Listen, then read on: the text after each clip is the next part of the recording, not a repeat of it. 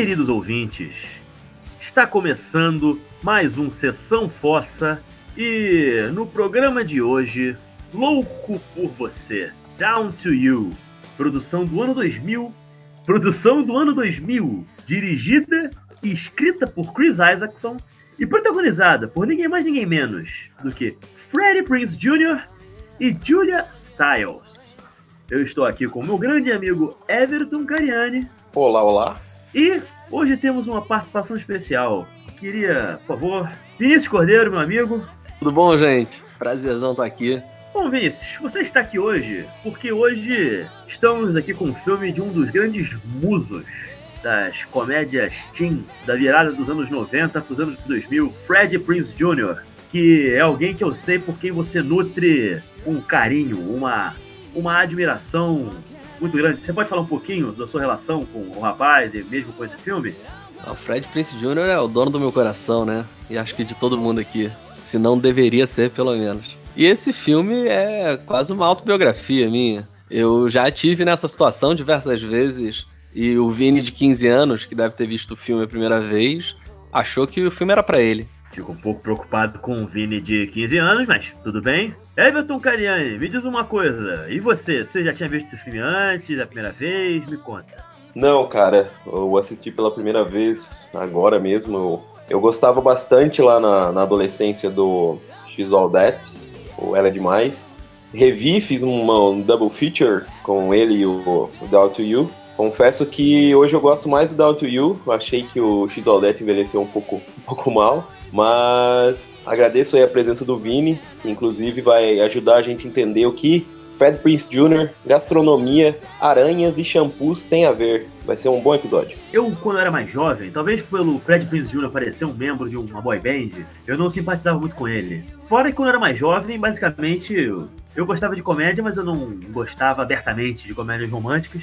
O Down You mesmo é um filme que eu vi na televisão, assim, numa reprise de TV a cabo, sabe? E eu admito que eu gostei mais do que eu queria admitir. O, eu também não, não tinha gostado do, do Ela é Demais, eu nunca mais revi. Eu até penso em rever o filme para ver como é que fica depois de tantos anos, mas esse aqui eu sempre tive um certo afeto por ele, assim. E foi uma revisão interessante, cara, de ser feita. Ele é, é muito esquisito, a gente vai falar um pouco mais sobre isso, o que, que, me incomodou no filme, mas de maneira geral eu acho um filme bastante agradável. E uma coisa que a gente às vezes comenta aqui, né, é da falta de química de alguns dos atores e atrizes, né, desses, dessas comédias românticas. Que não é bem o caso aqui, né? O, tanto o Fred Prinze quanto a menina, eles eles ficam bem juntos, você não acha? Vinícius Correia? Eu acho que eles dois funcionam extremamente bem. É, eu acho que a Julia Stiles tem um sorriso super cativante. Eu acho que quando ela olha pra câmera e sorri, você acha que sua vida tem sentido. Concordo com o Vini. E mesmo se, se, o, se o Fred Prince não fosse um cara cativante assim, cara, na, na, vida real dele é casado com a Sarah Michelle Gellar, que é nada menos, nada mais nada menos do que a Buffy. Então nem precisaria ter aqueles olhos lindos, aquele sorriso cativante, e enfim, deu pra entender. Meu Deus do céu, Everton. Mas a Julie Stiles também é muito bonita, com certeza. A Julie Stiles, além de bonita, parece ser aquela garota que é super legal, sabe? Aquela pessoa ela... que, que eu queria conhecer. Ela tem essa. Ela é um pouco mais acessível do que de certa forma, a média de atrizes, eu acho, que trabalhavam nesse gênero, assim. Que ela era uma menina bonita, mas ela também não, não tinha uma beleza, assim, estonteante, ela não tinha um, um corpaço, né, enfim. Você conseguia perceber que ela tinha um certo gênero sequá necessário, né, para uma, pra uma estrela de cinema. Infelizmente, não se tornou uma estrela tão grande assim ao longo dos anos, mas embora ainda esteja trabalhando com regularidade, né, em séries e filmes, né. Recentemente, por exemplo, eu assisti o filme Hustlers, que acho que ficou Golpistas em português, vi pelo Amazon Prime, que ela tem um papel pequeno, mas importante ali, ela tá muito bem. Bom, eu acabo de dizer também que, além do amor do Vinícius pelo muso Fred Prince Jr., é, ele tem outra coisa em comum com ele nesse filme. Os dois cozinham, né? Dicas de passagem, esse é um programa que eu tô com dois mestre cucas aqui, né? Pô, mas isso é. Do jeito que você fala assim, eu até me sinto Fred Prince Jr. Você é o meu Fred Prince Jr., Vinícius. Você pode ser Medilha Styles. Eu aceito. Vocês plantaram imagens na minha cabeça que eu acho que não vão se apagar nunca, cara. Meu Deus do céu. Imaginei eu, Imaginei o Luiz, o, o Vini fazendo um risoto servindo pro Luiz com uma peruca loira. Fora a parte da peruca, isso é totalmente possível de acontecer, na verdade. Porra, eu... vamos, vamos fazer uma comédia romântica dessa aí. Por favor, eu sou Julia Stiles, já tá dito. Eu não quero nem eu, saber. Eu sou o Fred Pisciano, show. Aí eu seria o amigo de vocês que parece com o Luiz, só que eu tenho a rola maior e sou ator pornô, pode ser? Eu sou o Monk, então vamos falar um pouquinho do Monk daqui a pouco.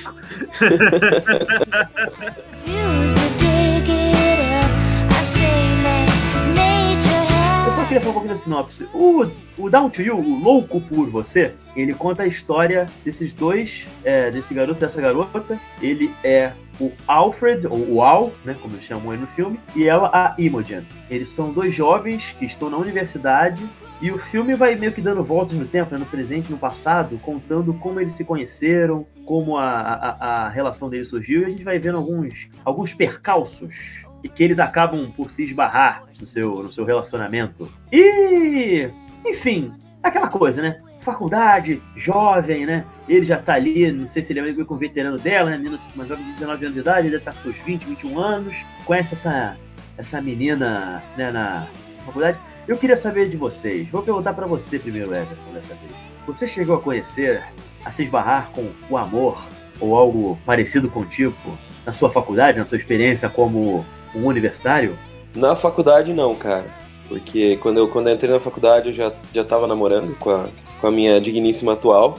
Mas eu conheci ela num curso. Eu fiz um, um curso técnico em nutrição e foi onde eu conheci ela. Que eu fazia o curso é, porque realmente gosto de, de, de, comida e de alimento, alimentação em geral. E ela entrou no curso para comer de graça. Então foi amor à primeira vista.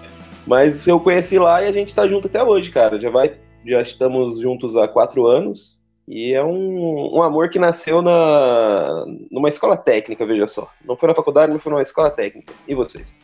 Bom, eu fiquei 13 anos numa faculdade, né? Numa, não, várias. Então, acho que metade da minha vida foi passado dentro da faculdade. Então, eu posso dizer que sim, né? Eu conheci minha namorada quando eu estava na faculdade. Olha só, rapaz, olha só. Eu não. É, quer dizer, eu conheci a minha primeira namorada quando eu estava na faculdade de comunicação, mas a gente só foi de fato ter alguma coisa já quando eu estava. Acho que um ano depois que eu me formei, que, a gente, que eu finalmente chamei ela pra sair e acabei ficando com ela. Embora as pessoas ao meu redor já me dissessem, né, que eu deveria estar fazendo. Mas. Então, de alguma forma, pode dizer que nós três temos alguma relação aqui, né, de romance e universidade, né?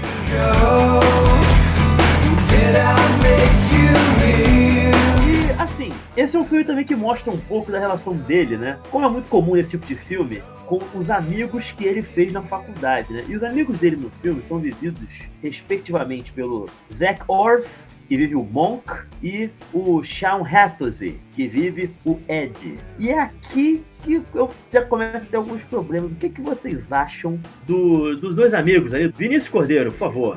Você se identifica eu... com ele de alguma forma? Como é que é? Eu acho que o Ed e Monk são os dois amigos idiotas que todo mundo tem. Talvez o Luiz falasse que eu seja um amigo idiota. Mas, do meu ponto de vista. o amigo idiota sou eu. Exatamente. Eu não sei se eu fico ofendidíssimo com o que eu acabei de ouvir, porque o que eu ia dizer era de que eles não me parecem seres humanos, na verdade. Eu não consigo me identificar e nem identifiquei eles nenhum amigo que eu tive na vida. Nossa, teve bons amigos. Não, você não, teve bons não, amigos. Você sabe que isso não é 100% verdade, Vinícius. Você me conhece muito bem. é, mas enfim, Everton, por favor, o que, que você tem a dizer desses dois? Ah, cara, eu tive alguns amigos assim que. Eu não tive amigos que se tornaram atores pornô, mas eu tive alguns amigos que imaginavam a vida assim como um filme pornô, tá ligado? Tipo, achavam que ia sair com uma mina ou pedia pra mina na casa deles na primeira noite, falava que não queria nada sério, que ia conseguir as coisas, pá. Eu tive uns amigos que viviam, inclusive amigos que até hoje têm a minha idade, eu tô perto dos 33, e eles ainda vivem nessa, nessa ideia do filme pornô. Os caras nem beijaram uma mina até hoje, cara. Então eu tenho uns amigos bizarros, sim. Não daquele jeito ali que o cara toma uma dedada no rabo e começa a questionar toda, toda a razão da existência dele, mas eu tenho uns amigos bizarros, sim, cara. Cara, esse é um ponto que já começa a me, incomoda um pouco no filme, assim. Eles são dois meio que estereótipos, assim, da, da, das amizades masculinas, porque classicamente, né, especialmente numa comédia romântica, o protagonista, ele é aquilo que seria o, o straight man, né, no, no, usando o meu linguajar aqui do, do tema, né, seria aquele, aquela figura mais sóbria, aquela figura mais identificável, que de alguma forma, sabe, se parece com um ser humano, por assim dizer, do filme, né? E os amigos costumam ter uma personalidade um tanto quanto mais excêntrica. Mas tem que dizer, embora o personagem do Monk, vivido pelo Zack Orth, ele seja bastante eloquente, e sob certos aspectos eu consigo ver algumas pessoas na minha vida, acho que até eu mesmo, sob certos aspectos, sou um pouco Monk, com exceção da parte, obviamente, de ser ator pornô, ou de ter, por assim dizer, o physique do rolê para ser escolhido para trabalhar para produtora pornô, se é que o ouvinte me entende. O raio do Ed, meu irmão, o que, que é aquele maluco, brother? Pelo amor de Deus, o cara é, é tipo um, um refúgio do American Pie ali, bicho. Vocês não acharam, não? Eu até acho que sim, mas os garotos adolescentes normalmente são isso, né? Pelo menos na minha adolescência era assim. É, mas ele tem uns 20 anos, brother. Tudo bem que com 20 anos de idade você tá muito mais perto dos 16 do que dos 25, mas. Vocês querem dizer, Vinícius? Eu acho que é um pouco demais, assim, que eles fizeram eu entendo um pouco também, porque tem, tem uma questão também toda com a sociedade americana, né? Que o, a galera é muito reprimida desde sempre, essa coisa até dos três encontros que a gente vê muito nas comédias. Então a galera fica meio biruta mesmo, assim. Eu cheguei a morar em Nova York e a galera é mais ou menos assim. Pera, pera, pera, pera. Você tá me dizendo, Vinícius, que o Ed, ele é uma representação fidedigna de Nova Yorkino? Não, não, não de Nova Yorkino, mas o idiota Nova Yorkino, com certeza. Jesus de Nazaré, rapaz.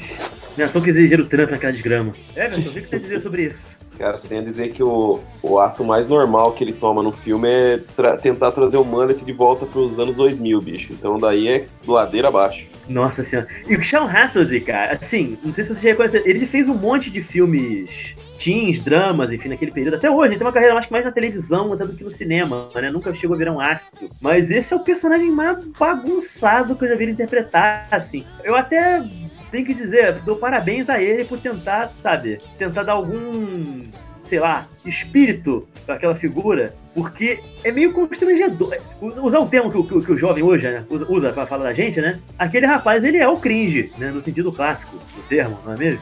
Com certeza, ele é a definição de cringe. Agora, tem uma coisa. O Monk, por outro lado, eu tenho a impressão que o Monk, ele nasceu para ser um protagonista do seu próprio filme, só que por acaso tinha um filme do Fred Prinze Jr. rolando. Ele tava de coadjuvante, assim, porque, notoriamente, seja lá o que tá acontecendo com a vida dele, é muito mais fascinante do que as outras subtramas, né? É, mas o Monk, ele é isso, né? Ele é aquele, aquele seu amigo que leu muita coisa, que se acha super culto e é super egocêntrico. Cara, já eu acho um, uma, uma coisa não sei se eu posso usar a palavra fascinante, uma coisa que eu acho interessante no, no, no Monk é, é que ele é, o, ele é o gordinho que a gente foi, que a gente é, e só que o cara tem autoestima alta pelo simples fato de ter uma saralha enorme. Então é uma simples coisa que, que faz ele ele tá ali no meio de dois amigos teoricamente mais boa pinta que ele. Eles têm, ele sabe disso, inclusive ele, ele fala isso para eles que com certeza o cara o cara é mais bonito que ele. Só que ele tem um, um pequeno grande detalhe além dos caras, né? E é um cara saralhudo culto, bicho. Então, olha só. Eu seria insuportável se eu fosse o personagem de Zack Snyder nesse filme. Assim. Ele, ele é basicamente o que eu queria ter sido na vida. Você queria, você queria ser pauludo, é isso? Mas é claro. até hoje tentando ser. Até hoje eu faço análise pra aceitar que eu não sou, velho. Ben Huge, né? O ben filme Huge. dele. Cara, que sensacional. Mas agora, eu tenho que dizer uma coisa, assim, eu não sou o maior entendedor de pornô do mundo, mas uma coisa que fica meio claro no filme é que na subtrama dele, ele se torna meio que um, um astro, assim, que chega a, a, a ir pro mainstream, né, para falar sobre o trabalho dele, né? Você vê um momento ele na televisão, dando entrevista sobre o que ele faz. E eu tenho que dizer uma coisa, eu acho que talvez esse seja o ponto que eu acho mais mentiroso você do personagem, porque fora aqui no Brasil, com Alexandre Frota, o Matheus Carriere, não é os homens, de maneira geral, na indústria pornô, que chamam a atenção. São as moças, já tô que o salário delas é muito maior dentro do pornô. É, é, é, é, inclusive uma coisa que é dita em algumas discussões sobre né, isso de, de feminismo e, e questão né, de, de, do trabalho feminino, né? Que o pornô é uma das únicas indústrias do mundo, talvez a única, em que a mulher ganha mais que o homem, assim. Então, tem um lado meu que eu fico assim, não, você tá de sacanagem, ele nunca virá isso tudo. E fora que, pro que o pornô, aí já sou eu, já, eu, já sou eu, obviamente, teorizando o pornô, né, aqui. O, pro que o pornô se tornou ao longo da década de 80 para 90, e com a... E, e porque ele estava prestes a se tornar nos anos 2000 em diante, eu acho improvável que a indústria fosse investir em um blockbuster pornográfico, ainda mais levando em conta que essas produções são feitas para o mercado de home video para internet. Mas isso pode ser eu lendo demais, é claro. Né? que é interessante é que, além desses dois rapazes, tem duas moças que também circundam ali, né? Que também são figuras que são muito marcantes. Uma é a Lana, que é a Rosário Dawson, vivida pelo Rosário Dawson, que acaba virando o call do Ed, que é uma doidona. Basicamente, o traço dela de personalidade é ser louca, correto? E aparentemente gostar de dar um fio terra nos rapazes. e a Cyrus, vivida pela Selma Blair, que é uma atriz pornô que, inclusive, né, vira colega de trabalho, né, amiga, enfim, do, do, do Zac Orff, né, que é o Monk. O que, que vocês têm a dizer sobre Rosário Dawson e Selma Blair nesse filme? Eu gostaria muito de saber, filme. Everton, pode ir. Vou falar pouco. Duas delícias. Tendo a concordar. Eu gosto muito das duas, cara. Eu gosto da, da Rosário Dawson, eu acompanho ela desde lá do, do Kids, tem um, tem um musical também, aquele Rent, que não é um grande musical, mas ela tá muito bem no filme. E também, recentemente, que o, o Luiz adora, ela fez o. Recentemente não, né? É o Clerks 2, do Kevin Smith, que eu, que eu gosto pra caralho. Eu adoro esse filme. Eu gosto muito da Rosário Dawson. Essa é uma, uma atriz bem simpática, assim, assim, além de ser linda. E a, a Selma Blair é a, é a figura carimbada ali dos anos 2000, né? Eu tava te, eu tava te, te, te recriminando, Everton, por você ficar dizendo que as mulheres são duas delícias que, que você tem a dizer em sua defesa? Você tá me recriminando? É, porque você mudou. Você não era assim. Você era a figura mais doce antigamente. O que aconteceu com você? Duas delícias. Pô, lá em casa. Porra, porra, já teve episódio que você teve que cortar, que eu falei que a, a Zoe Kravitz, enquanto com o rosto, ela tinha um lugar pra sentar, velho. É verdade, eu cortei isso. Vou ter Quem que é cortar é... de novo, inclusive. Mas eu deixei a da Laura Line. Sim, sim, não tem eu como, lá ali sempre tem que passar. Eu não vou ficar também, ó, passando, passando pano pra você, seu, seu opressor. É, Sim. Vinícius, você tem alguma coisa mais bonita para dizer, mais agradável para dizer sobre as atrizes, por favor? Eu, eu acho a Rosário Dawson, assim, sempre fascinante em qualquer coisa, assim. A Selma Blair Eden também, né? Não, não é como se ela fosse menos fascinante. Mas a Rosário Dawson nesse filme, eu acho que ela tem muito pouco protagonismo, assim, a gente não, não vê muito sobre a Lana. Enquanto a Selma Blair ainda tem toda essa coisa do, dos problemas dela, ela falando lá na frente sobre nunca ter conseguido um relacionamento, né? É aquela pessoa que você quer abraçar, levar para casa e cuidar? É, claro, é, é isso que eu pensei. e só um adendo aqui. Everton, pra gente não terminar essa amizade que mal tá começando, você não fala mal de Brent não, tá?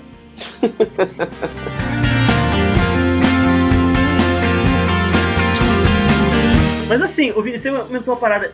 Isso é um troço que me incomodou um pouco na personalização da Blair. Eu fiquei pensando se não ficou alguma coisa abandonada na sala de edição. Porque em algum momento ela solta essa, né? Acho que ela só queria um cara que fizesse panquecas pra ela e tudo mais, né? Até porque em algum momento ela acaba seduzindo pessoas. Aliás, daqui a pouco a gente vai falar um pouco sobre a, a, a, a relação dos, dos, protagonistas, mas ela tenta seduzir o Fred Prince Jr. e essa coisa toda, e ela se abre para ele. Ele acaba depois, né, dando lá uns, né? Ficando com ela. Ele não resolve, né? Eles só dizem aquilo, ele diz que não quer fazer panqueca para ela, ele sai com ela uma época, você vê que ela tem algum problema com panquecas, porque naturalmente ela come muita. Tem uma cena que ela tá comendo tipo umas 30 panquecas, né, num, num, num diner junto com ele, e ela some tadinha. Ela simplesmente desaparece do filme. E é uma das melhores personagens do filme, na minha opinião. Eu gosto muito. Eu acho que a Salma Blair é uma grande atriz. Ela conseguiu imprimir ali uma, uma personalidade pra aquela. A Salma Blair, aliás, ela é uma, uma, uma, atriz que eu acho muito subestimada, né? Ela tem muito alcance, eu acho, né? Não, total. Eu acho que é uma, foi uma tentativa de tentar dar mais profundidade pra uma uma atriz pornô, né, e tal, só que realmente fica jogado ali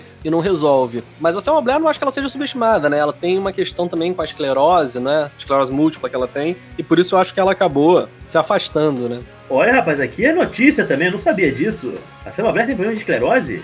Tem esclerose múltipla, né? Tadinha, rapaz, eu não sabia disso. Caraca, eu sabia disso não. Assim, mas ainda assim, mas se você for reparar, ela, ela foi uma daquelas figuras que no começo ali dos anos 2000 teve algum destaque, não chegou acho que a estrelar nada. Mas ela chegou a, a, a fazer. participar de filmes populares, assim. Bom, me, lembra, me vem agora aqui o Segundas Intenções, né? Ela é a Liz no Hellboy. Ela é a Liz no Hellboy, exatamente. Mas ela, enfim, em relativamente pouco, poucos anos ela já estava fazendo coisas no mercado de DVD, participações em série. O que é uma pena, porque ela é incrível, eu acho, de verdade. Eu fico triste, inclusive, saber isso agora. Eu não estava ligado nisso, eu nunca tinha. Admito que eu não tinha parado pra pesquisar sobre ela. Não, mas eu tô vendo aqui até a filmografia dela agora. Você vê que de 96 a 2009, 2008, ela fez pelo menos 3 a 4 filmes no ano. E aí, depois ela dá uma segurada. 2010 ela faz um, 2011, 2012 ela faz 3 e 4, e aí ela some. Que aí eu acho que tem a ver com a esclerose. Recentemente ela fez o, o filme com o Deus Nick Cage, né? Que é aquele Mom and Dad. Ela fez Mom and Dad, é verdade. Ela é esposa do Nick Ela tá ótima nesse filme, inclusive. Os dois estão. Eles têm... ela, ela é incrível, cara. Essa mulher é incrível. Como eu disse, ela nunca virou uma estrela, né? É, embora ela tenha participado de uns filmes populares ali, mas sempre muito profissional. Rosário Dawson nem se fala, né? Eu acho que talvez aí desse elenco ela é, conseguiu ter uma carreira mais longeva, né? Bom, fez séries da Marvel, é, dentro do cinema independente americano também ela sempre teve uma participação muito ativa. Ela que surgiu ali, se não me engano, foi no, no foi no Kids? Do, do, o diretor agora, ué. Foi lá que ela apareceu, a Rosário Dawson? Sim, cara, foi no Kids. O primeiro filme dela foi no, no Kids do, do Larry Clark, que é escrito pelo, pelo bizarro Harmony Corine. Harmony Corine. Acho inclusive que ela já voltou a trabalhar com ele algumas vezes. O Zac né, que a gente estava comentando, é um cara que também que também estava aparecendo. É, eu, eu, lembro dele no Premonição 2, eu acho. Eventualmente, tem uma comédia muito boba, mas eu acho simpática, do Jason Biggs, que é o otário. Ele é um playboy babaca que, que sacaneia ele. O último assim, filme mais respeitável que eu vi ele foi uma participação dele no Vicky Cristina Barcelona, do Woody Allen. Ele interpreta um sujeito de, de, de, de, classe alta, assim, né? Que é amigo do noivo da, da personagem da Rebecca Hall no filme, né? Que eu nunca lembro se é a Vicky ou a Cristina, sei que não é Barcelona. E é isso, eu só vejo ele agora em séries de televisão. Provavelmente ele deve estar fazendo filmes da Asylum, né? Se duvidar, o Nick Cage já deu um tiro nele em algum filme também. E o Sean Hattos também ficou pra televisão, né? Assim como o Fred Prinze Jr. e a Julia Stiles, né? Diga de passagem. Vamos tratar do elefante na, na, na, sala o quanto antes, falar do Ashton Kutcher? Putz, grilo, esse filme ainda tem a breve participação de Ashton Kutcher vivendo um personagem conhecido como Jim Morrison.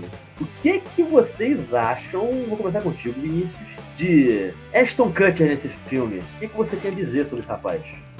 Dispensável, né? Definiria... Eu acho que essa é a definição. É como eu definiria a carreira dele em boa parte dos filmes. Mais do que minha cisma que eu tinha com o Fred Prinze Jr., eu devia de ter com o Ashton Kutcher, assim, por muitos anos. Everton. Cara, Ashton Kutcher por algum momento foi o ator favorito da, da minha namorada. Então não vou falar muito, porque pode ser que ela ela esteja ouvindo o podcast nesse momento. A Mayara Mas tem eu... nele? Não, ele lá na, na, na, adolescência ele foi o ator, era, era um dos atores favoritos dela. Ela, ela, ela ainda gosta dele. Tanto que ela assistiu esse filme só por conta da, da, da aparição dele ali, da, da pontinha dele. Meu Deus do céu.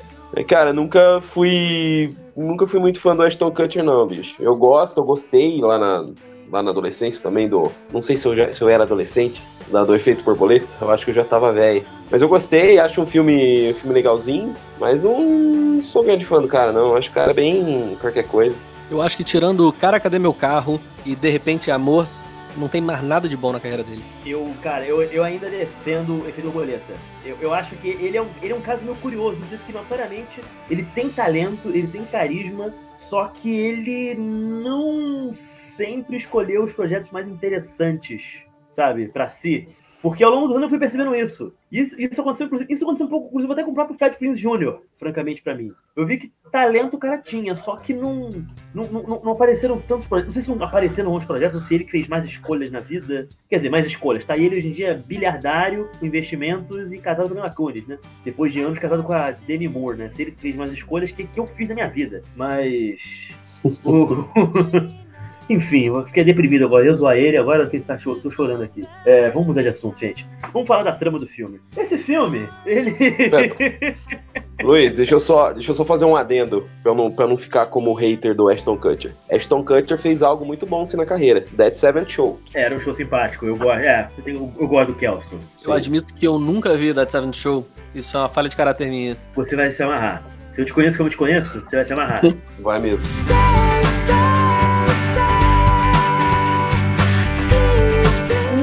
É o seguinte, vamos falar um pouco agora do, do, dos astros, da trama, né? Esse filme vai mostrando, né, é, essa relação dos dois, esse amor que acontece com eles, entre eles quase instantaneamente, esse amor jovem, ela, menina de 19 anos de idade, quando ela é, quando eles se conhecem, ele já tem uns 20, 21. Eu tenho que admitir uma coisa, notoriamente, tanto o Prince quanto a Styles têm presença e carisma para carregar o filme, e eles têm uma química muito boa juntos, vocês também não acham, Everton?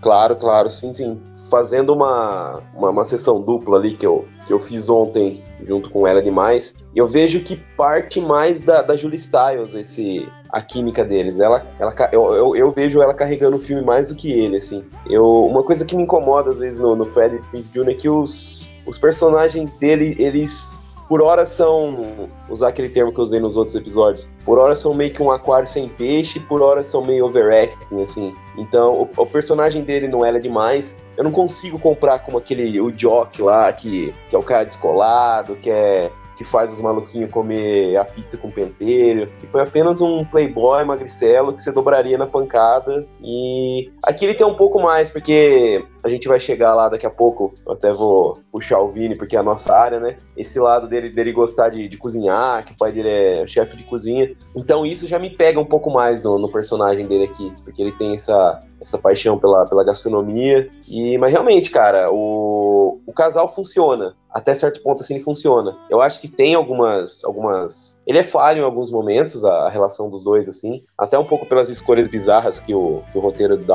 pega ali no, um pouco mais pra frente. Mas eu acho que para mim funciona. Eu consigo ver química nos dois, assim. Eu consigo comprar eles como casal. Eu acho que eles funcionam como um casal desde o primeiro momento, assim. No momento em que ele olha para ela na festa, né? E tem aquela, aquela conversa sobre qual música escolher. Eu acho que eles são dois poços de, de carisma, assim. E os dois têm sorrisos muito bonitos. Eu sou um cara muito romântico. Enfim, eu não ia falar alguma coisa assim, muito grosseiro. Vai, continua isso. Eu não vou falar isso, não. E tem todo esse rolê também que o Everton falou, que a gente vai lá mais na frente, né? É, eu acho que ele interpreta muito bem alguém que, que gosta de comida. Tem umas cenas, eu não acho que o filme seja um filme sobre comida, né? Mas eu acho que tem cenas muito boas falando sobre isso. Logo no começo, quando ele começa a conhecer a, a Imogen, inclusive uma das coisas que ele cita é que ela ama eclair, né? Que é a bomba de chocolate. E isso acho que define muito uma pessoa. Como assim, Vinícius? O que, que, que, que se define de uma pessoa? Agora eu fiquei curioso. Gostar de bomba de chocolate, se é a sobremesa favorita. Você Olha discorda só. disso, Luiz? Rapaz, eu tenho mais estômago do que paladar. Eu acho que você me conhece tempo suficiente para ter percebido isso. Se tem chocolate, mesmo que não seja de grande qualidade, eu tô comendo. As duas coisas que mais definem caráter são bomba de chocolate e pastel. Se você conhece uma pessoa que gosta dos dois, com certeza essa pessoa é uma boa pessoa. Eu acho que você tá sendo um pouco generoso com os fãs de pastel como chocolate. Isso é um pouco como, sei lá, dizer uma pessoa que gosta de beber água, velho. Não, não. Não, é, não tô falando de uma pessoa que coma pastel. Uma pessoa que a pessoa fala, eu amo pastel. Everton Cariani, o que, que você tem? Você que é o outro, o outro mestre Cuca daqui da conversa, o que, que você tem a dizer sobre isso? Concordo, é só você inverter a, a, frase. Se alguém chegar para você e falar, eu não gosto de pastel, você não vai julgar essa pessoa? Você vai falar, não, eu entendo, eu entendo uma pessoa que não gosta de pastel. Não, não tem, cara, não tem como. Eu não sei o que, eu pensaria disso. Eu gosto de pastel, embora não seja louco por pastel. Nossa, você me deixando pra pensar agora, cara. Eu, nunca, eu vou ficar pensando. A próxima vez que eu lidar com uma pessoa que me diga ah, eu não gosto de pastel, eu vou ficar um pouco confuso, talvez. Porque, embora eu considere pastel um pouco super, superestimado, mas isso sou eu porque eu gosto de comer muita coisa e de maneira geral os pastéis nem sempre são tão bem recheados. Então eu, eu tendo a ficar um pouco assim. Eu vou fazer. Nem sempre tem a qualidade que eu gosto, sabe? depende muito da mão de quem faz. Pra te sacanear um pouco, eu vou puxar algo que, que você falou, eu acho que lá no nosso primeiro episódio, que foi onde eu tive contato com o, o seu amigo Vini. Você paga 80 conto numa pizza, meu amigo. Então deixa o nosso pastel em paz, que é baratinho, cincão. Eu moro no Rio de Janeiro, eu não tenho escolha. Você faz parecer que eu tenho alguma, como se eu escolhesse isso. O Vini te ensina a fazer uma com menos da metade do preço. Inclusive, é só entrar lá no Instagram, arroba Vini Cordeiro. Tem inclusive uma pizza de frigideira lá. Ok. Catim, catim. Olha que menino liso, rapaz. Que menino liso. Boa.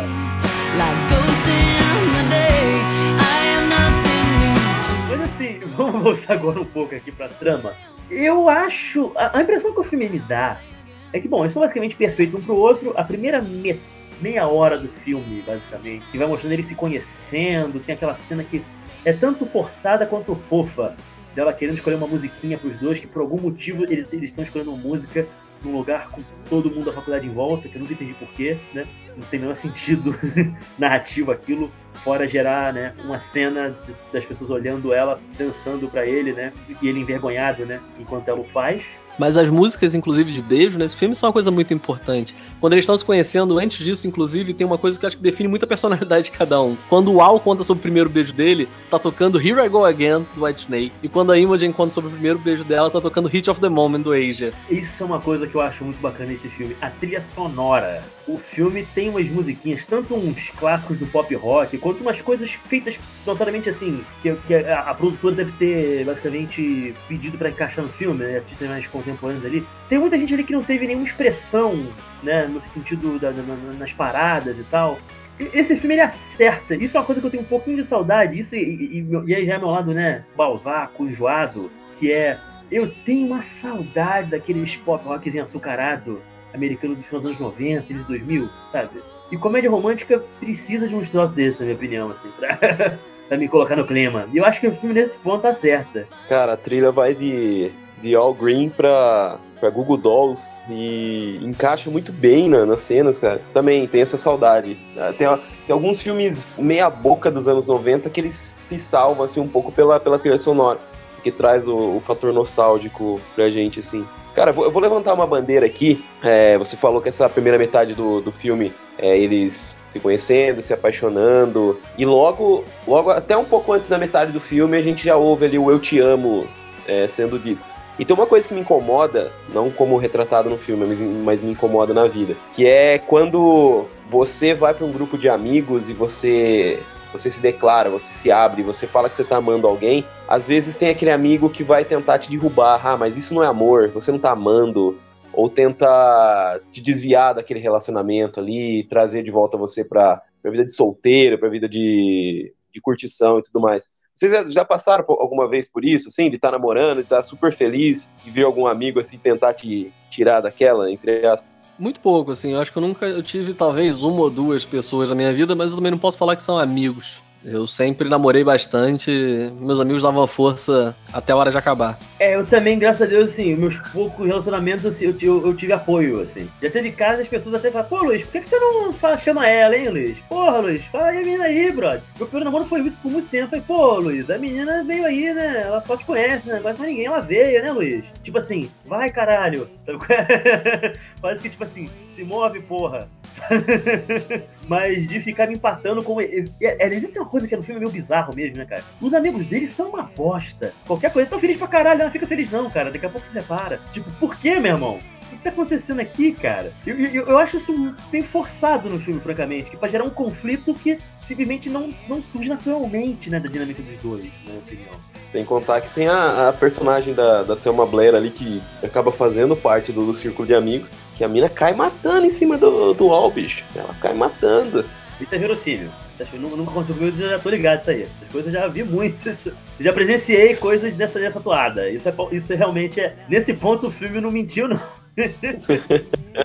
Também não aconteceu comigo. Não, isso acontece. Mas a gente faz que nem o Al e fala, não. É você melhor do que a gente, Vinícius. E outra coisa também é que toca Google Dolls e não é Ares, viu, Luiz? Pô, Black Balloons, porque o filme se dá respeito, né? Black Balloon é foda. Mas é sério, assim, aí tem aquela viagem dela pra França, que ela vai lá fazer um, um intercâmbio, porque ela tem. A missão dela é se tornar uma, uma, artista, né? E a dele, como a gente já mencionou basicamente, bom, ele é filho de um de uma celebridade, né? Esse é um filme sobre figuras de, de, de, de, de uma classe média mais alta, né, basicamente. E nesse ponto ele é uma comédia romântica bem tradicionalzona, assim, bem das antigas, em que o dinheiro não é um problema do filme. É todo mundo bem inserido socialmente nesse ponto. E é mais uma questão de protagonistas se encontrarem, tomarem os rumos que desejam e tal. E no caso dele, ele, o pai dele que é vivido pelo maravilhoso, pelo Chuchuco, do Irving Winkler, ele é essa, esse eu tô pensando no Jacan aqui, acho que é a única figura masculina que eu sei. Claude Trogô, né? Claude Trogô. É. do americano, né? Que tem programas de televisão e tem livros publicados e tal. E ele quer trazer um filho para trabalhar com ele na televisão. Só que o filho dele quer passar sufoco em restaurante. Que também não faz sentido nenhum para mim, mas. É, o que, que vocês têm a dizer sobre isso, assim? Sobre essa jornadinha do personagem do, do Fred Prinze Jr. E a relação dele com a cozinha. Eu acho incrível, assim. Eu acho que você passar sufoco em restaurante quando você não precisa do dinheiro é incrível. Onde você pode se demitir a qualquer momento, deve ser realmente uma experiência ótima. É engraçado o programa que o pai dele quer, quer, quer fazer junto, né, com, com o filho, que é o Cooks. É uma versão reality que você sai com um caminhão cheio de insumos, assim. Aí você entra numa casa aleatória, aponta a arma pra cabeça dos, do pessoal que mora lá e fala: a gente vai cozinhar para vocês. Cara, eu vou dizer uma parada, eu achei essa ideia incrível. Eu vendo esse filme pensei, meu irmão, esse filme, sem querer, ele meio que previu as loucuras dos realities. Dos eu também achei anos. incrível. Eu fiquei, esse filme foi meu visionário e eu consigo imaginar perfeita. Fora o fato de entrar gente armada em casa, pra obrigar os outros a ficarem ali, é totalmente algo que eu consigo imaginar alguém fazendo. Me, me surpreende que não fizeram nada daquilo. Não, mas é tranquilo, porque ele fala que não é qualquer pessoa que entra armada, é a SWAT que entra armada. Aí sim, né? Aí sim. Porra. E é muito bom que eles falam que se a gente precisar de qualquer coisa, a gente tem no caminhão. Pega o pão, pega o pão!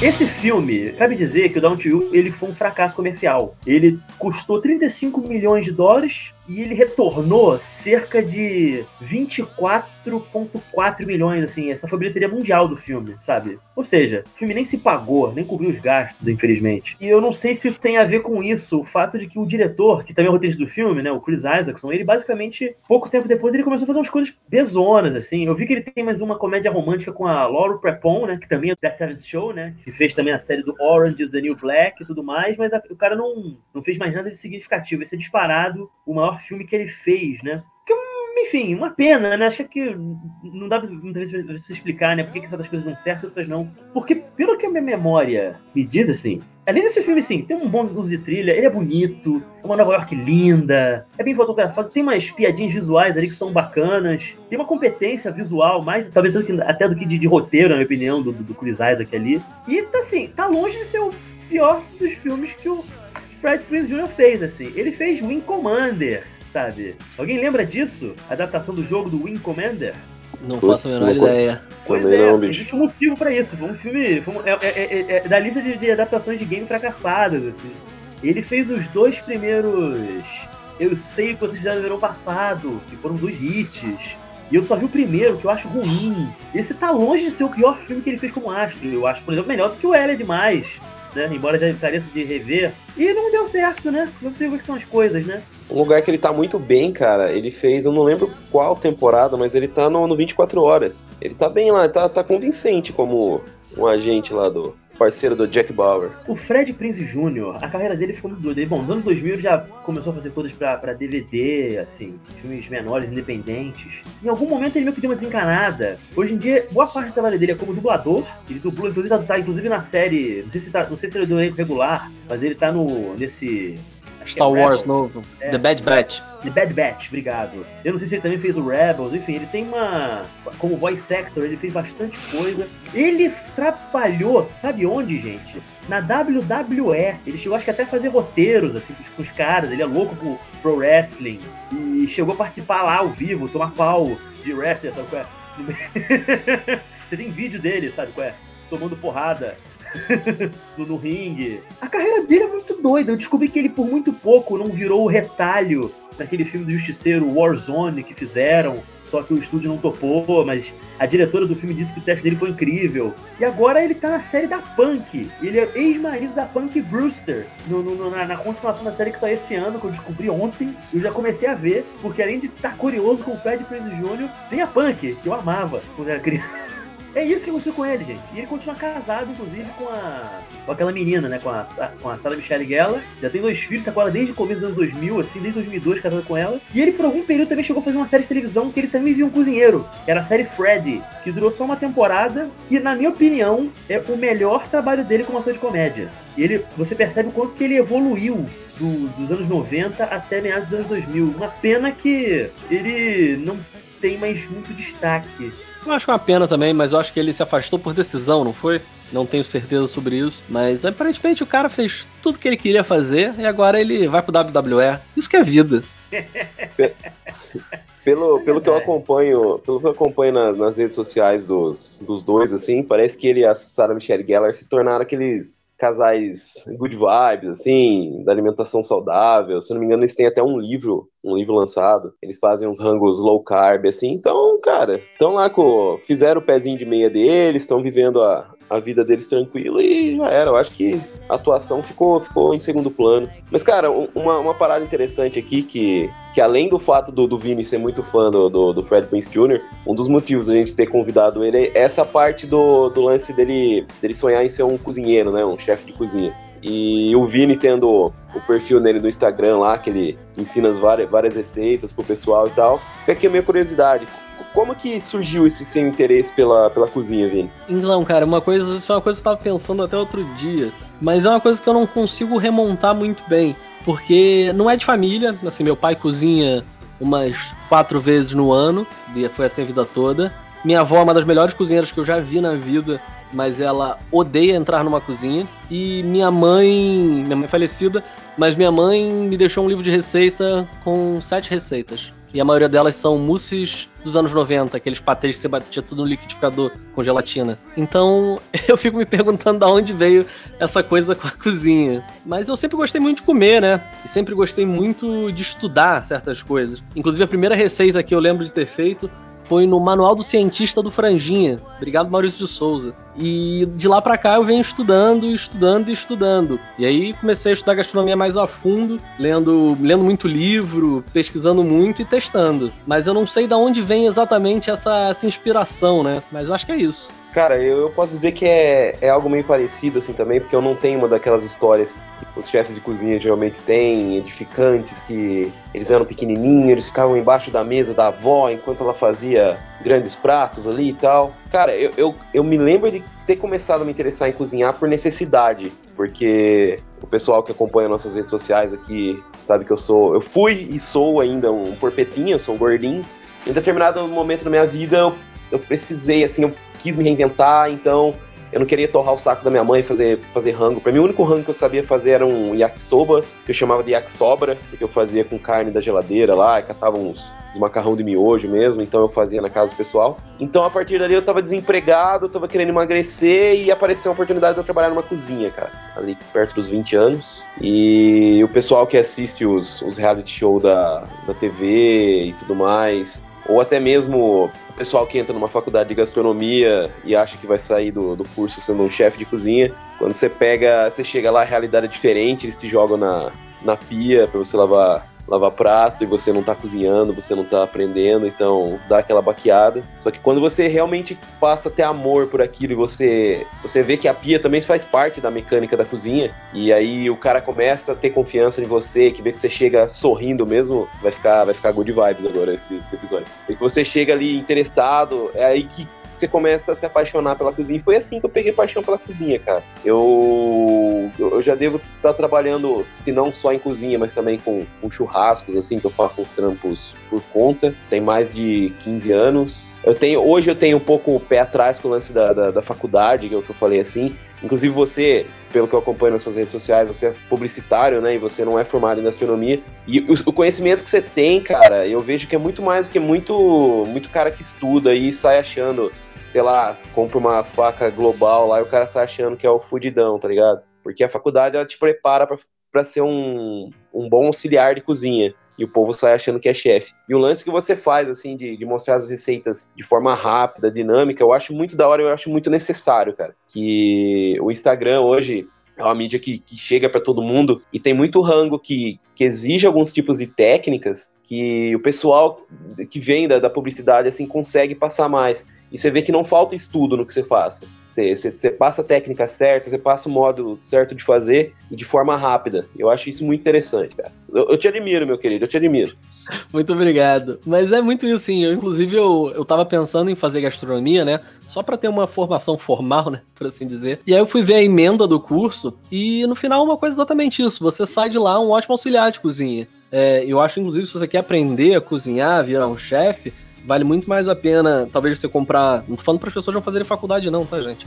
Mas vale muito mais a pena você comprar um Escoffier, né? Que é um livro, ou um Pobocuse, e devorar aquilo. Ali você vai todas as técnicas, todas as bases da cozinha tradicional, né? E se você aprender aquilo tudo, eu te garanto que você vai cozinhar muito bem. Cara, a grana que você. que a pessoa pensa em investir num curso de gastronomia, ela usa essa grana pra viajar. Vai, mete a cara fazer uns, uns estágios nos restaurantes. Eu não digo uns estágios estrela Michelin, porque se você for na porta do Dom, o Atala vai jogar você pra cortar cebola, bicho. Dificilmente você vai aprender alguma coisa. Mas vai no Mocotó, vai no Casa do Porco, pega, pega um, esses caras assim que são que são foda, mas ainda não, não atingiram o patamar de um Atala a ponto de não querer cozinhar mais e queimar cookie no canal do YouTube dele. Mas eu tenho... Vocês viram esses vídeos? Você viu isso? Não, não, não vi. Cara, não veja. Não veja, por favor. O cara dá ponto em maionese com água, velho. Então, deixa quieto. Ah, isso eu vi, é... isso eu vi, mano. Puta que me pariu. Eu tô saindo do curso de gastronomia agora. Eu não me formei por conta do, do Covid, tenho umas aulas. Mas eu não tô nem um pouco com vontade de retornar pra. Porque o diploma de gastronomia, pelo que eu vi aqui na, na vivência, ele apenas vai te abrir uma oportunidade de você fazer uma entrevista, cara. Apenas isso. O todo conhecimento você vai ter se você colocar a cara lá e, e ir atrás, velho. Porque não rola, mano. Sei lá. É eu acho que o, o lance do chefe de cozinha, o chefe, para mim é cargo. Ficou um pouco banalizado esse, esse lance de o cara sair de uma faculdade sendo chefe de cozinha. Para mim, eu, eu quero ver mais cozinheiros por aí do que chefes de cozinha, cara. Com certeza. Rapaz, se Fred Prince Jr. tivesse Everton Cariani para conversar com ele quando ele tava pensando em sair da faculdade, eu acho que o filme teria terminado um pouco diferente. Era essa conversa que ele precisava ter tido, o Everton. Mas, é, mas é basicamente fez. Você, viu, ele, ele entrou no, no curso de, de, gastronomia, não curtiu muito. Talvez porque ele também vinha da fossa ali da a nossa digníssima. Totalmente. É? O, o, uhum. o, Fred Prinze Jr. no filme é aquilo que o jovem na internet hoje já chama de simp, que é o cara que fica se arrastando com mulher. É ele nesse filme.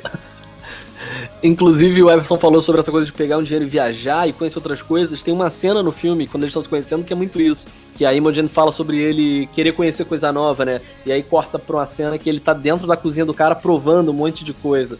Eu acho que isso é a base de qualquer cozinheiro, assim. Você tem que conhecer ingrediente, você tem que provar, abrir sua cabeça, experimentar tudo que você puder. E aí depois você descobre até se você não gosta. Exatamente, cara. Concordo plenamente. Sobre provar aquilo que você não gosta, a personagem da Julia Stiles no filme, ela, talvez por ser jovem, inexperiente, na dúvida das expressões de um relacionamento tão intenso, tendo apenas 20 anos de idade, ela acaba provando do, do, do personagem do Jim Morrison no filme, né? O cogumelo do Jim Morrison, né? O que vocês têm a dizer sobre isso, gente? Com certeza, você vê que ela tá ali completamente abalada, né? Porque quando ela, inclusive, tá na França, uma mulher pergunta para ela quando é que ela vai se casar, e aí ela começa a entrar em parafuso, porque ela falou, só tem 19 anos, né? E aí logo depois vem vem uma possível gravidez. E aí ela se abala mais ainda, falando: Caraca, todos meus amigos estão curtindo a vida e eu vou virar mãe. E aí ela pira. Pois é, eu queria que o, que o filme tivesse lidado um pouquinho melhor com isso, porque faz sentido, sabe, essa coisa. É uma coisa que é meio louca, porque os personagens são muito jovens, embora em alguns momentos eu tenha a impressão que eu tô vendo pessoas de 28 anos de idade, na beira dos 30 anos, tentando decidir o rumo das suas vidas, mas são, na verdade, garotos, né? E é por isso que ela pira. É verossímil para mim a, a, pira dela. Mas como o filme lida com isso, dela, de maneira como ela sabota aquilo, naquela festa bizarríssima, que envolve inclusive o maluco do Ed ter uma porra de um piercing do nada. Porque deve ter algum, alguma subtrama que foi cortada desse moleque tá cheirando pó e bebendo sem parar e fazendo sexo com travestis, assim, que não, não foi mostrado no filme, pra explicar o que, que, que, ele tá fazendo na vida dele, porque nada faz sentido. E é muito doida, né? Enfim, isso é um outro papo. Eu, eu, juro que eu fiquei, eu fiquei com a impressão um pouco tipo assim, o filme força uma barra para colocar crise. Me incomoda um pouco o tipo de crise quando você vê uma, uma, crise no filme que você sabe que ela é resolvida perfeitamente. Com tipo assim, não, cara, desculpa, eu, o que tá acontecendo, sabe? Entende? É, mas eu acho que essa crise é resolvida quando você tem 30 anos. Aos 19, você é só um estúpido. Você tá querendo me dizer que aos 19 você pega o Ashton Kutcher, é isso? eu pegaria o Ashton Kutcher aos 19 anos. Eu pegaria ele agora. Quem que enganando? Cara, eu tive um pouco dessa pira também, assim, não a de engravidar, porque eu não posso, obviamente, mas a de engravidar minhas respectivas. Eu tinha um pouco desse lance, tem um momento lá que, ela, que eles discutem, ela fala assim, ah, você é um velho. Eu tava no auge dos meus 130 quilos, namorava uma menina bonita que o pessoal na rua perguntava se é a minha irmã ou a minha prima ou algo do tipo. E eu ficava pensando que tinha outros peixes do outro lado, tá ligado? Eu não sei o que acontecia com a autoconfiança de um gordinho, de um obeso mórbido, mas eu tinha um pouco dessas piras, cara, um medo de, de ali nos, nos 17, 18 anos de, engra de engravidar minha namorada e ficar preso naquele relacionamento para sempre. Eu tinha essas piras e, e, e eu, me carregou, eu carreguei isso comigo por um bom tempo, assim, esse medo. É que eu tenho opinião, assim, eu não sei quanto a vocês, mas eu não, eu não tenho desejo de ser pai. Eu acho que a família Cariani morre comigo. eu não tenho esse desejo, então eu sempre carreguei um pouco dessa paranoia, assim, e por isso eu sempre deixei claro conversa com as minhas namoradas e sempre fui é, atrás de, pessoas, assim, que compartilhassem, compartilhassem um pouco da minha opinião. Mas vocês também tiveram essa pira, assim, de, tipo, tá interrompendo a adolescência de vocês, de tá amadurecendo muito rápido? O meu caso, não namorava ninguém, assim, a minha vida era, foi o oposto de você. Então, na verdade, eu tava era desesperado para encontrar em Julia Styles quando eu tinha meus 19, 20 anos de idade. E não acontecia de jeito nenhum. Inclusive porque eu não pareço nem um pouco com o Fred Prinze Jr. E parecia menos ainda naquela época. Eu era mais feio quando eu era mais jovem. Além de mais inseguro, imaturo, enfim, uma coisa horrível. Ser jovem eh, foi, foi terrível pra mim. Nunca fui um bom adolescente. Eu parecia Mama Brusqueta, bicho porra, cara, eu parecia o, o Meatloaf.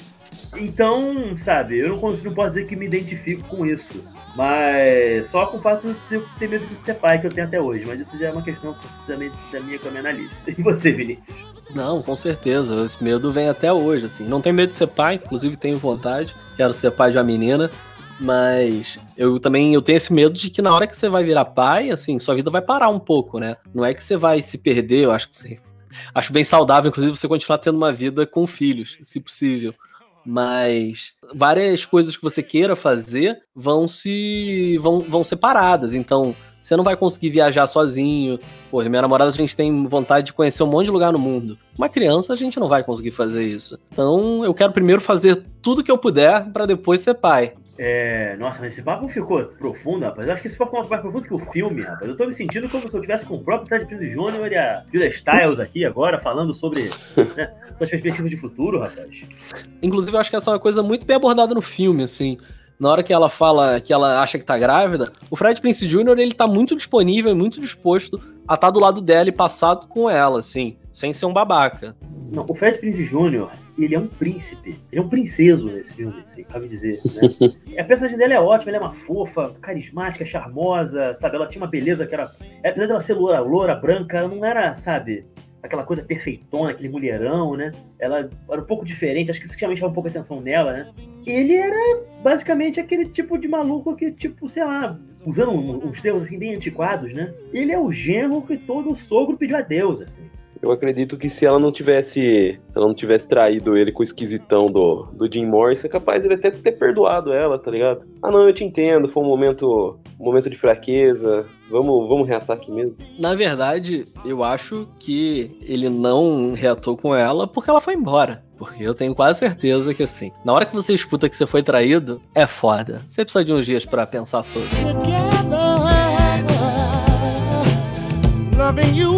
Agora, eu tenho que admitir uma coisa. A cena do shampoo e as consequências dela, aquilo eu tenho que admitir que eu achei um pouco de, sabe, falta de tato, de sensibilidade, de talento dramático do, do, do Chris Isaacson ali. O suicídio por shampoo. V vamos falar de algo antes, Luiz, que a gente pode fazer até uma analogia pra vida. Que a gente só começa a superar um relacionamento quando a gente faz amizade com outra aranha. Jesus do céu, Everton. Pro querido ouvinte que por algum motivo não ouviu o filme, tá vendo aqui a gente só pelo barato ouvir nossas vozes, tem uma cena que envolve ele conversar com uma aranha. Porque começa a indicar o filme, é porque o filme tem uma hora muito leve. Mas basicamente, nas mãos de um diretor diferente, a, a, a meia hora final do filme podia ter descambado por um daquele, por, sei lá, pro Taxi Driver, assim alguma coisa do tipo. Algum daqueles filmes de, de psicopata maluco, de, de, sabe? Porque o personagem dele dá uma surtada. É até verossímil de alguma forma, né? Enquanto era o amor da vida dele, mas. Meu Deus do céu. Nossa, eu acho essa parte super verossímil, assim. É, é. Luiz já me viu numa situação dessa, inclusive. é verdade.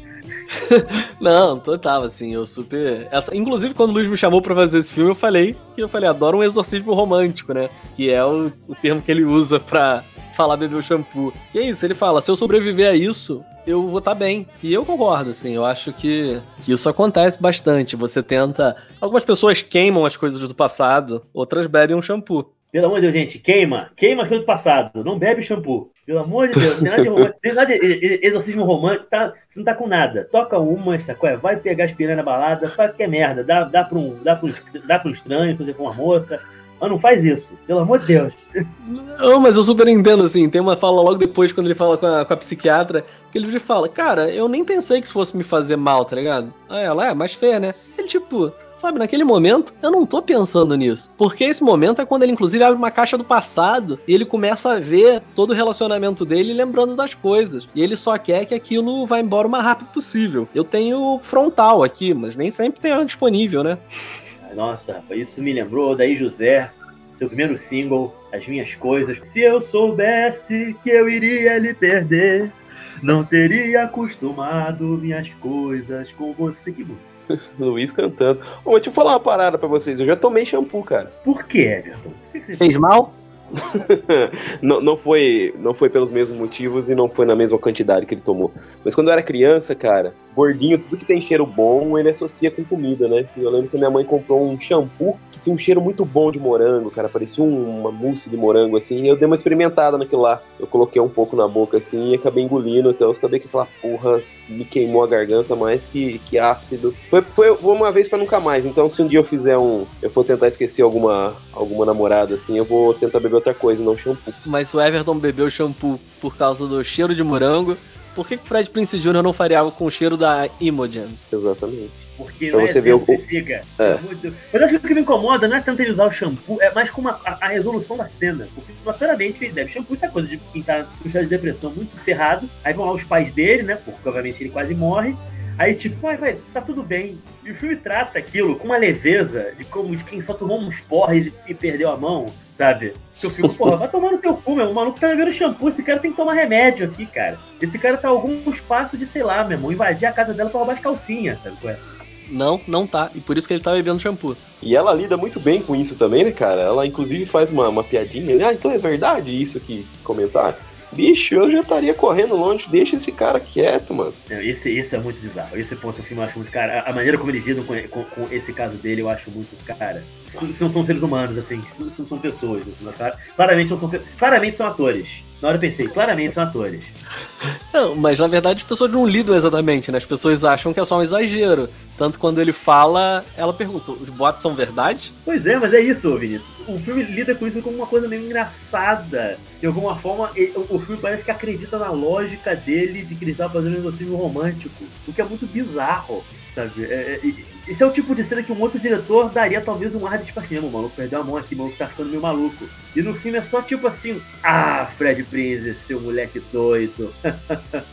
que sentimental. Tipo, porra, pelo amor de Deus, parceiro. É que até então. O... Quando você vê aqueles filmes dos anos 90, desculpa, aqueles filmes dos anos 90, em que o cara é, é, vai mostrar alguma coisa de, sei lá, de atitude, e a gente analisa hoje em dia e vê, não, esse cara é, notoriamente tem problemas sérios de, sabe, de, de, de, relacionamento, é uma pessoa abusiva, mas é um gesto que na época era visto como romântico, culturalmente, né? Sei lá, uma coisa de um ciúme que o personagem demonstra no filme que era visto como tipo assim, não, mas o personagem se importa. E hoje em dia a gente vê, não, não, esse cara tem problemas de afetividade sérios, assim, de, de possessividade. A pessoa tem que ver isso É meio isso esse filme, essa questão do, do, do cara beber shampoo, sabe? O cara tentou se matar e tipo, ah, é isso aí, né, cara? Tentei matar, mas morri, mas passo bem, sabe? é que até ali, até aquele momento o filme, o filme direcionava a gente a acreditar que o, que o Al é um personagem centrado, assim, né? É um princeso, o cara super compreensivo, e descobriu o amor dele, sabe o que quer, quer se tornar um cozinheiro e tudo mais. Mas ah, sei lá, cara, se sei lá, o cara, o roteiro levasse ele, sei lá, o cara tá fumando crack, aí ele conversa com uma aranha, aí ele toma um vidro de shampoo e termina na indústria pornográfica gay. Aí eu, eu acho que seria um, um final de filme mais aceitável para mim. Pô, já termina, terminava ele e o Monk, de repente, mandam juntos, né? Sim, o Vini vai matar a gente, bicho. Não, mas assim, é, é isso, assim. É, é porque é um segundo, né, gente? Não, não vou ficar falando aqui sobre depressão, gente. Tá boa. Nem eu. É... Saúde mental é importante. Vão no seu psiquiatra, vai no seu psicólogo. Não bebe shampoo da ex, pelo amor de Deus. Não faz essa porra. Exorcismo, exorcismo não existe.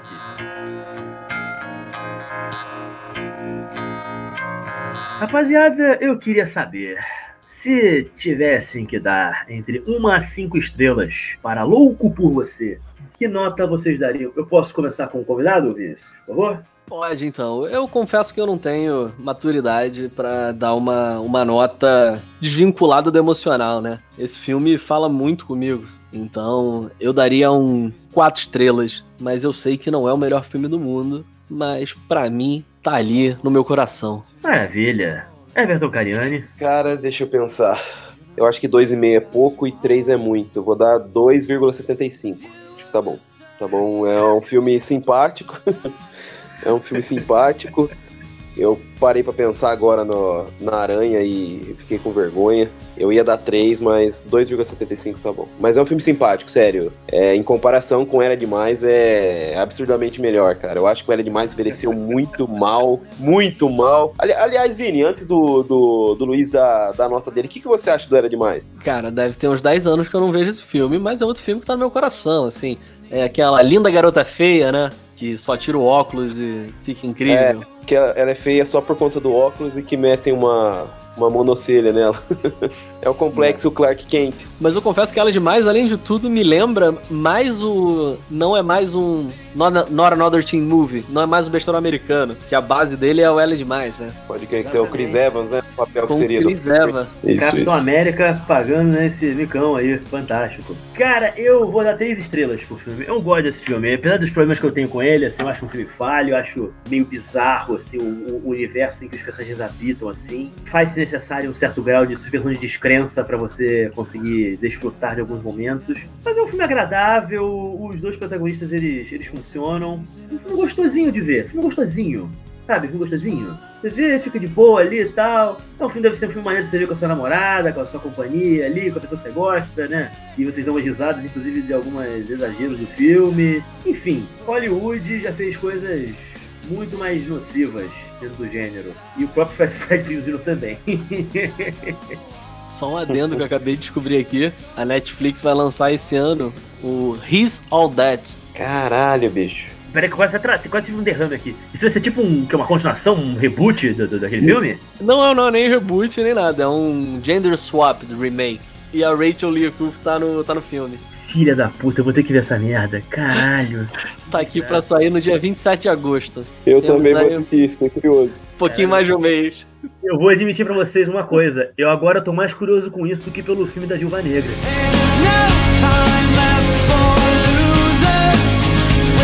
Bom, amigos, o programa vai ficando por aqui. Espero que vocês tenham gostado de ouvi-lo, tanto quanto nós gostamos de fazê-lo. Eu queria agradecer aqui ao meu grande amigo Vinícius Cordeiro. Vinícius, por favor, se as pessoas quiserem saber de você, das suas redes sociais, seus trabalhos como cozinheiro, se a pessoa quiser aprender a cozinhar, Vinícius, o que, que a pessoa pode fazer? Então, eu acabei de lançar um curso de risoto chamado Risoto Profissional. Então, se você quiser aprender a fazer um risoto, impressionar alguém na cozinha, fazer um jantar romântico, você entra lá no meu Instagram, que é Vini Cordeiro, tem o link lá e aproveita que essa semana o curso está com uma promoção. E lá também tem várias outras receitas. Toda semana tem várias receitas novas, tudo de graça. Só seguir lá, dá um like, compartilha, manda para grupo da família, manda pro crush e vamos cozinhar. Maravilha. Everton Cariani, e se a pessoa, além de gostar do Vinícius, gostar da gente também, o que, que a pessoa pode fazer? Bom, pode seguir a gente lá no arroba farofa de miolos, que é o o perfil onde a gente divulga os novos episódios do, do Sessão Fossa. No Facebook a gente tem a, a, nossa página, né, o Sessão Fossa Podcast, onde a gente também divulga. Lembrando que agora os episódios saem todos os sábados, Antes a gente lançava nas terças, mas aos sábados dá mais jogo. E pode seguir os nossos perfis pessoais também, que o meu, assim como o Vini, às vezes eu posto alguma coisa de rango lá, faço uns stories dublando, posto foto raspando a cabeça, enfim, é essa bizarrice gostosa que quem já acompanha a gente deve saber. Então me segue lá, é arroba Everton underline Cariani. E você, Luiz? Eu sou é, arroba Luiz com Z, Luiz Campos 74. Os melhores desenhos do Instagram. Só que o reverso, mas muito obrigado.